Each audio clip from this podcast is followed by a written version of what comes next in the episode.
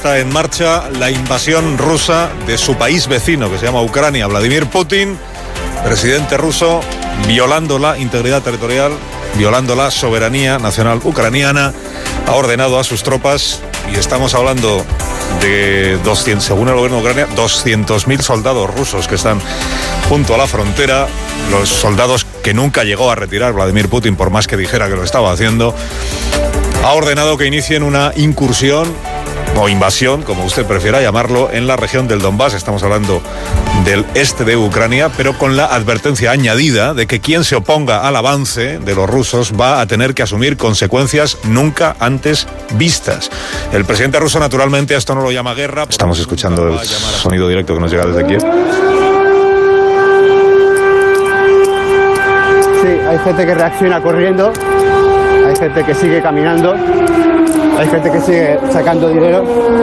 La situación es muy extraña, no, no es una alarma que haya sonado antes y la gente yo creo que está todavía en estado de negación. El 24 de febrero de 2022, el próximo viernes se va a cumplir un año, Rusia invadió Ucrania. Es imposible saber la cifra de personas que han perdido la vida en el conflicto, pero algunas fuentes, el jefe del Estado Mayor Conjunto estadounidense, por ejemplo, hablan de unos 250.000 fallecidos, entre ellos más de 40.000 civiles. A estas vidas perdidas, hay que sumar las de los refugiados que han tenido que abandonar el país. La frontera de Polonia, la principal vía de escape para los ucranianos, ha recibido a casi 5 millones y medio de personas que huían del horror. Y en ese punto está Sara Escudero, eh, delegada de Cruz Roja en Polonia desde marzo del año 2022. Sara, buenos días. Hola, buenos días, ¿qué tal?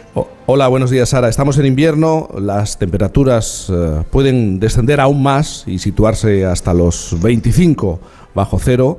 y, la población lleva un año soportando, resistiendo esta situación. ¿Cómo es ahora mismo la vida en la frontera entre eh, la frontera de Polonia y Ucrania?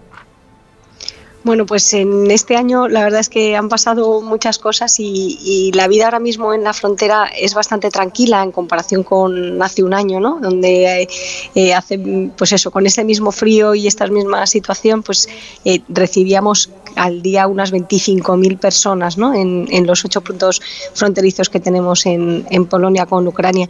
La situación en la frontera es mucho más tranquila, pero seguimos teniendo en, en este caso en, en Polonia, pues más de un millón y medio de, personas que, viven aquí, que han empezado aquí su nueva vida, más como decías, eh, todas las otras personas que han cruzado al resto de, países de Europa. ¿no?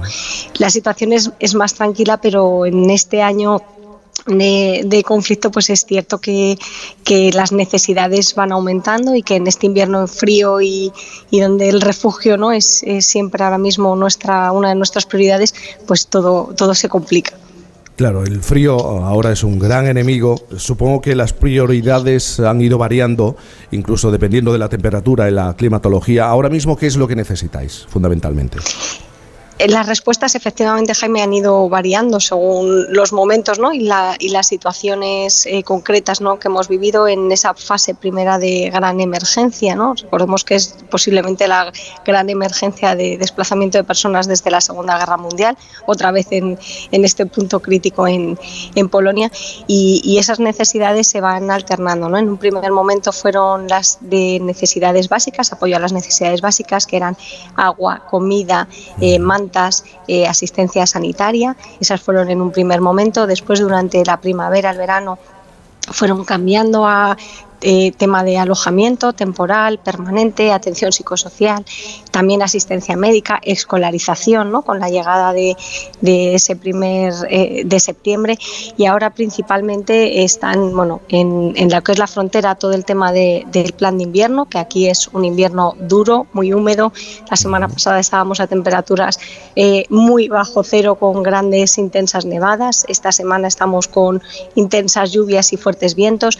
El alojamiento temporal sigue siendo una de nuestras primeras prioridades para un millón y medio de personas, pero sobre todo la asistencia psicosocial y la integración de las personas, en este caso ucranianas, en su mayoría mujeres y niños o personas mayores, en, lo que es la vida del día a día en Polonia, ¿no? en lo que se refiere, por ejemplo, al aprendizaje del idioma, a la integración en cuanto a conseguir un empleo, en cuanto a asistencia, por ejemplo, en el apoyo escolar lo que es tener una vida digna en un nuevo país, en este caso en, Polonia o en cualquier otro de los puntos donde, donde Cruz Roja está trabajando. ¿no? Recordamos que esta eh, intervención eh, la están cubriendo 44 países, 44 eh, sociedades nacionales de la Cruz Roja que están dando apoyo a esta gran intervención y en nuestro caso, bueno, pues enfocados principalmente en Ucrania, en el caso de Cruz Roja Española, enfocados en Ucrania, en Polonia y en lo que es la actuación en en, España.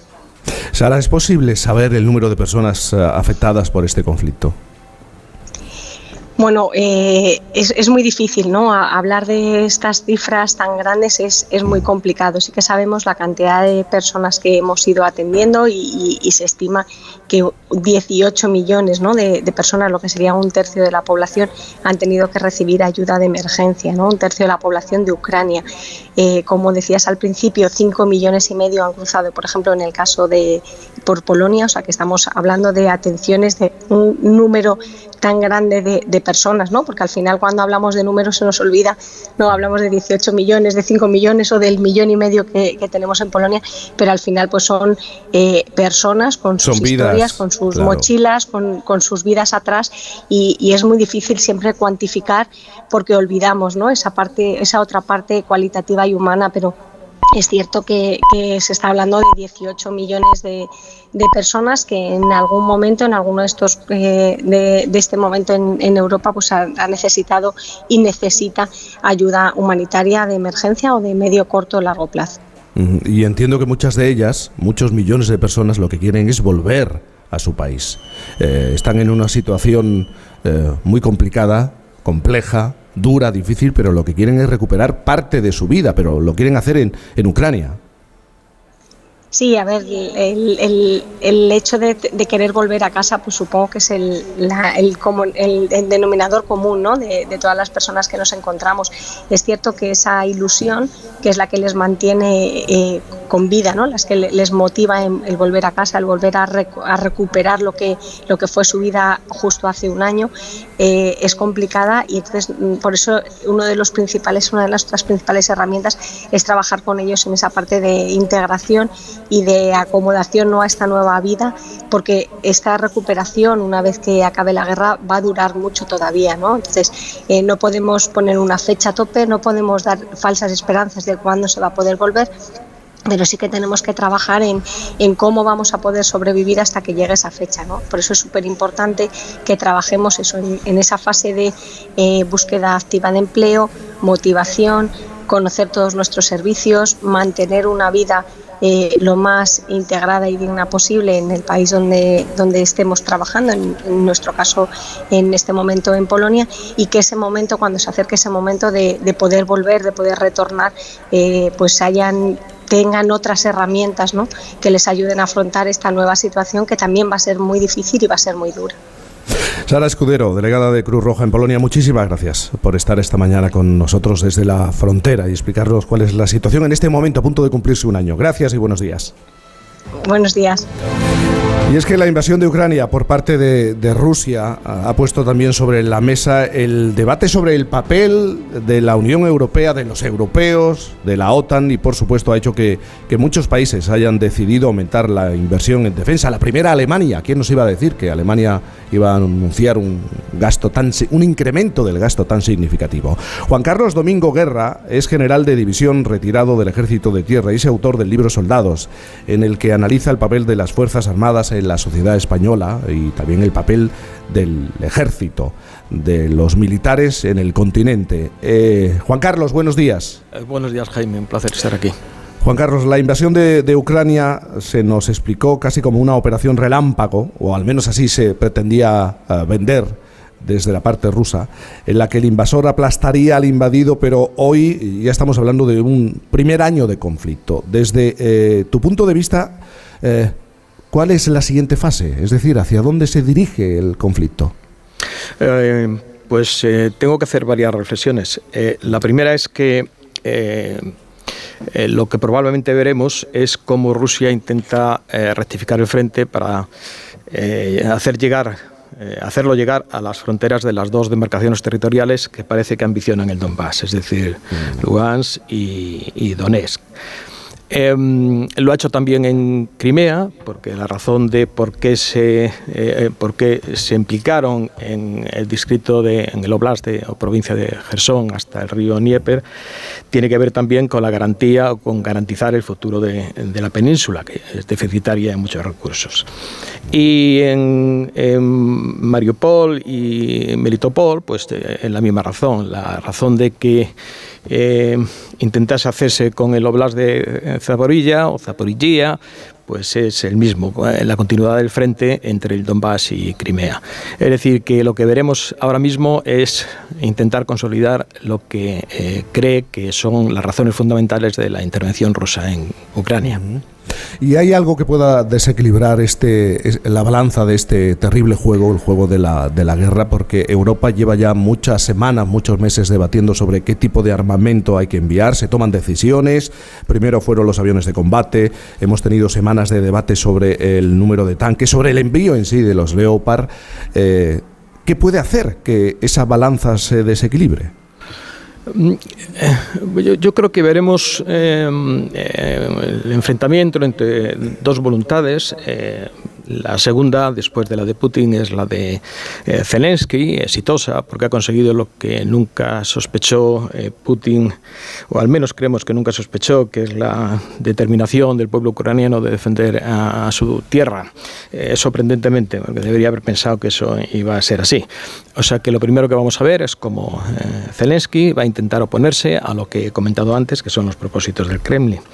Va a hacer todo lo posible, y eso es lo que justifica los serios y severos combates que se están dando al oeste de Donetsk, eh, fundamentalmente en Bakhmut. Em, probablemente veremos en el futuro cómo el esfuerzo ucraniano se va a romper esa continuidad en el frente del este, en, la zona del este de, Rusia. Es la terrible lógica de la guerra.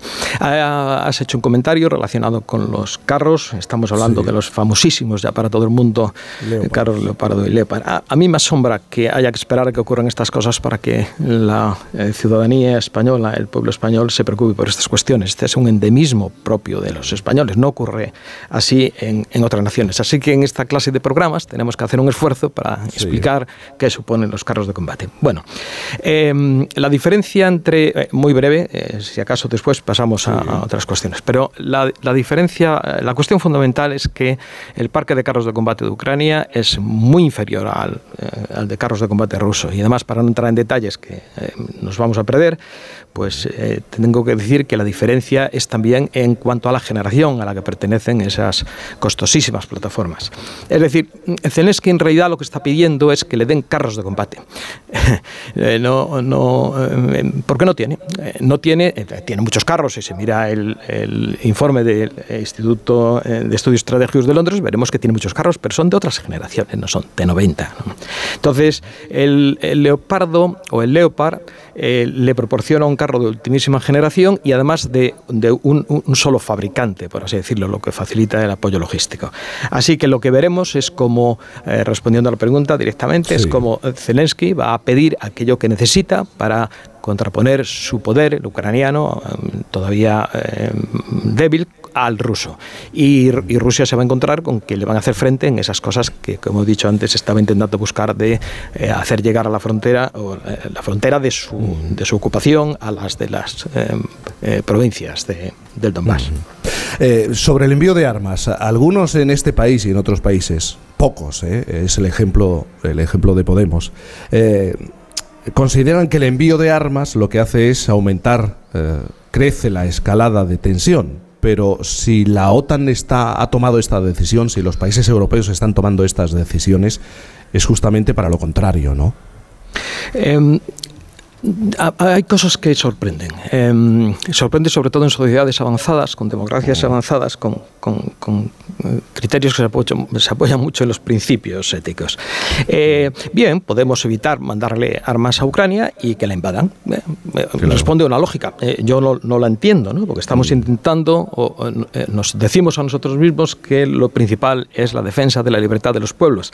Así que no me parece razonable. por otra parte, yo creo que lo que que hay detrás del empeño europeo y transatlántico es no caer en una trampa que se produciría después, es que es la de eh, esa pregunta que deberían hacerse los europeos. Se la empezaron a hacer en 1938 y parece que se habían olvidado de qué hemos hecho para evitar esto. Es decir, reconocemos que detrás de lo que está pasando ahora mismo está el haberle permitido a, a Putin hacerse con la península de Crimea y ahora hay quien dice que debemos repetirlo y dejarles que se hagan con todo el este de Ucrania. Probablemente la zona eh, más industrializada, eh, con las tierras negras y demás, lo que prácticamente haría inviable eh, Ucrania como un Estado soberano. Juan Carlos, y ha ocurrido una cosa. Esta guerra ha puesto a Europa frente a un espejo, el espejo de la indefensión. Eh, y yo creo que muchos consideran que Europa ha perdido la inocencia. No puede ser que durante décadas siempre hayamos mirado al gigante norteamericano, siempre han sido los norteamericanos los que han acudido en nuestra ayuda. Y, esto ha cambiado, esta idea ha cambiado, empezando por Alemania y otros muchos países. Pues em, no puedo estar más de acuerdo con eso, Jaime. Casi podría decir sí, vale, y aquí me quedo. Es decir, eh, lo que pasa es que las lecciones que nos da la historia es de que esto, mm, dentro de dos años, cuando esto termine, o tres años, eh, volveremos otra vez a la filosofía CEM. Eh, somos buenos, todo el mundo es bueno. Esto, es, insisto, es muy español. Eh, no tiene enemigos quien no se reconozca enemigo de nadie, que es una absoluta falacia. Es decir, los, yo creo que es el momento de que los europeos empecemos a pensar que el mundo es como es y no como nos gustaría que fuese. Es decir, hay que hay mm. convivir con el fenómeno de la maldad en el alma de los seres humanos y con la existencia de la guerra para resolver los conflictos. O sea que no puedo estar más de acuerdo. La otra lección muy importante eh, que eso va a cambiar el paradigma, nos va a obligar a modificar la forma en la que vemos el mundo. Es la de que por primera vez en la historia se ha esgrimido el argumento nuclear. Esto no había pasado nunca. La eh, estrategia de la destrucción mutua asegurada partía de que todo el mundo en un tablero de ajedrez sabía que había algo que no se podía ni siquiera nombrar. Y eh, eh, Putin lo ha hecho y ha desplegado eh, barcos con armamento nuclear en el Báltico. Es decir, a partir de ahora vamos a tener que convivir no con la existencia del armamento nuclear, sino con la posibilidad de su uso. Y eso es muy duro, se nos va a hacer muy duro en los próximos años. Y en el caso de nuestro país, eh, ¿tú no crees que está cambiando también la percepción que se tiene de, ese concepto de defensa, eh, que ha estado marcado durante también décadas por una dictadura, nuestra compleja relación con, con lo que representaba lo militar? Eh, ha pasado el tiempo, España es una democracia plena, integrada en Europa, eh, que se relaciona con el resto de países del continente. ¿No crees que eso también ha cambiado o, por lo menos este conflicto ha ayudado a que cambiemos la percepción y el concepto que tenemos de defensa? Mm, si hubiera cambiado, eh, esta vez siento tener que discrepar. si hubiera cambiado tanto como se hubiera gustado, eh, yo no hubiera escrito Soldados. Es decir, Soldados es un libro que se escribe precisamente para hacer más mm. transparente. Eh, a mí no me gusta decir transparente porque tiene otras connotaciones. Eh, menos traslúcidos a los militares en la sociedad española. Insisto, esto es algo que solo pasa en la sociedad española. En mi experiencia internacional nunca he tenido que hablar de estas cuestiones con compañeros de otros ejércitos de eh, estados o países de referencia. Mm. Así que tenemos, tenemos que hacer una eh, introspección. Tenemos que intentar averiguar por qué nuestra relación con lo militar en España mm. es tan conflictiva. Y en la pregunta está parte de la respuesta. Eh, eh, en la pregunta que me has hecho... El pasado. efectivamente. Entonces, que estemos hablando de un pasado que influye en la opinión que los ciudadanos españoles tienen sobre sus ejércitos, cuando han pasado prácticamente un siglo, dentro de poco un siglo, de aquellos acontecimientos que justifican aparentemente esta cuestión, que además no es cierto, eh, pues nos lo deberíamos eh, hacer mirar. Y, creo que ha llegado el momento de que nos lo hagamos mirar. Eso y otras muchas cosas que suceden en España. Por ejemplo, que eh, una alcaldesa de una ciudad pues, le quite la calle a un almirante que, acusándolo de fascista cuando murió como 10 años antes de que el fascismo apareciese en Europa. O que los partidos políticos, cuando se presentan a las elecciones, en sus programas no aparezca ni una sola página dedicada a la cuestión de la seguridad y defensa. en fin, estas cosas que tenemos que arreglar. Sí, tema que precisamente tratamos en este programa del almirante Cervera y que responde a la más absoluta ignorancia, porque era ahí se vio como un cargo público importante de una de las principales ciudades, ignoraba absolutamente todo sobre la historia que, había pasado. Al respecto, Juan Carlos, encantado de mm. saludarte. Igualmente. Y, lo que decías de, de, bueno, la opinión pública seguía por mitos y, y yo creo que lo que podía romper con todo eso es escuchar como estamos escuchando hoy, a todo un general de división del Ejército de mm. Tierra hablando para que esa opinión pública compruebe que es un hombre enormemente razonable romper todos esos mitos que existían, ¿no? Con lo cual, que estés aquí mm, hablando me parece maravilloso. Y una pregunta que sí que me gustaría hacerte. Eh, eh, todos pensamos al principio de esta guerra, yo creo que lo reconocemos todos, que esto iba a durar 48 horas, que iba a entrar un poco por esta dinámica Putin eh, ahí y todo esto iba a durar muy poco y llevamos un año, fue sorprendente la resistencia ucraniana y también un poco el... ¿Existía un mito del poderío del ejército ruso que provenía de la época de la Guerra Fría? Para nuestra generación habíamos visto todos esos documentales y nos parecía que el ejército ruso era una máquina absolutamente invencible y eso quizá no ha sucedido. ¿Existe el peligro de que ahora pase lo contrario? De que empecemos a subestimar de cara al futuro caer en la confianza. Exactamente. Y eh, claro, al hilo de lo otro, pues eh, sería un. Se mezclarían dos cosas terribles, ¿no? Esa voluntad como de no intervenir. Y me ha parecido brillante lo que has dicho de, de que es una falacia pensar que quien que no tiene enemigos, quien no se reconoce enemigo de nadie. Y entonces caigamos un poco en. demasiado cómodo para nosotros. Pensar que es un ejército obsoleto, que siempre. que, que, el mal se derrota por sí solo, ¿no? Y, y no, probablemente tenemos que que apoyarlo siempre un poquito. ¿Crees que existe ese peligro? De, ya sabes, la opinión pública seguía por mitos. ¿De que caigamos en el mito contrario? Eh, eh, pues eh, vuelvo a estar totalmente de acuerdo con todos los matices que tiene la pregunta. no quiero que se me olvide, soy muy dado a mm, enlazar un argumento con otro y acabar olvidando hacia dónde quería ir. Pero lo de, lo de los enemigos se puede aplicar, lo de no ver, digo, me tengo que remontar un poquito a la anterior pregunta, lo de mm. no reconocer a enemigos tener enemigos cuando no, no eh, vemos a nadie como tal enemigo, sorprendentemente es lo que dirige la política española ahora mismo en relación a Marruecos. O sea que no es una cosa baladil lo que estamos comentando. Lo del mito ruso Em, ya entrando en la pregunta concreta, lo del mito ruso, es eh, cierto, eh, pero es sorprendente los obcecados que, los obcecados que somos todos eh, estudiando o leyendo de, historia, porque pasó exactamente lo mismo entre 1800, 1989 y 1991. Cuando cayó el muro de Berlín y después se disolvió la Unión Soviética, descubrimos que Rusia era un gigante con los... Rusia no, Rusia y, y, el Pacto de Varsovia, que era un gigante con los pies absolutamente de barro. De hecho, eh, imágenes que se podían seguir en navegadores y eh, en otras eh, plataformas de producción de información geográfica demostró, para cualquiera que quisiera mirarlo, que Sebastopol lo que había era la, famosísima flota del Mar Negro. Era un conjunto de, hierros ferruginosos.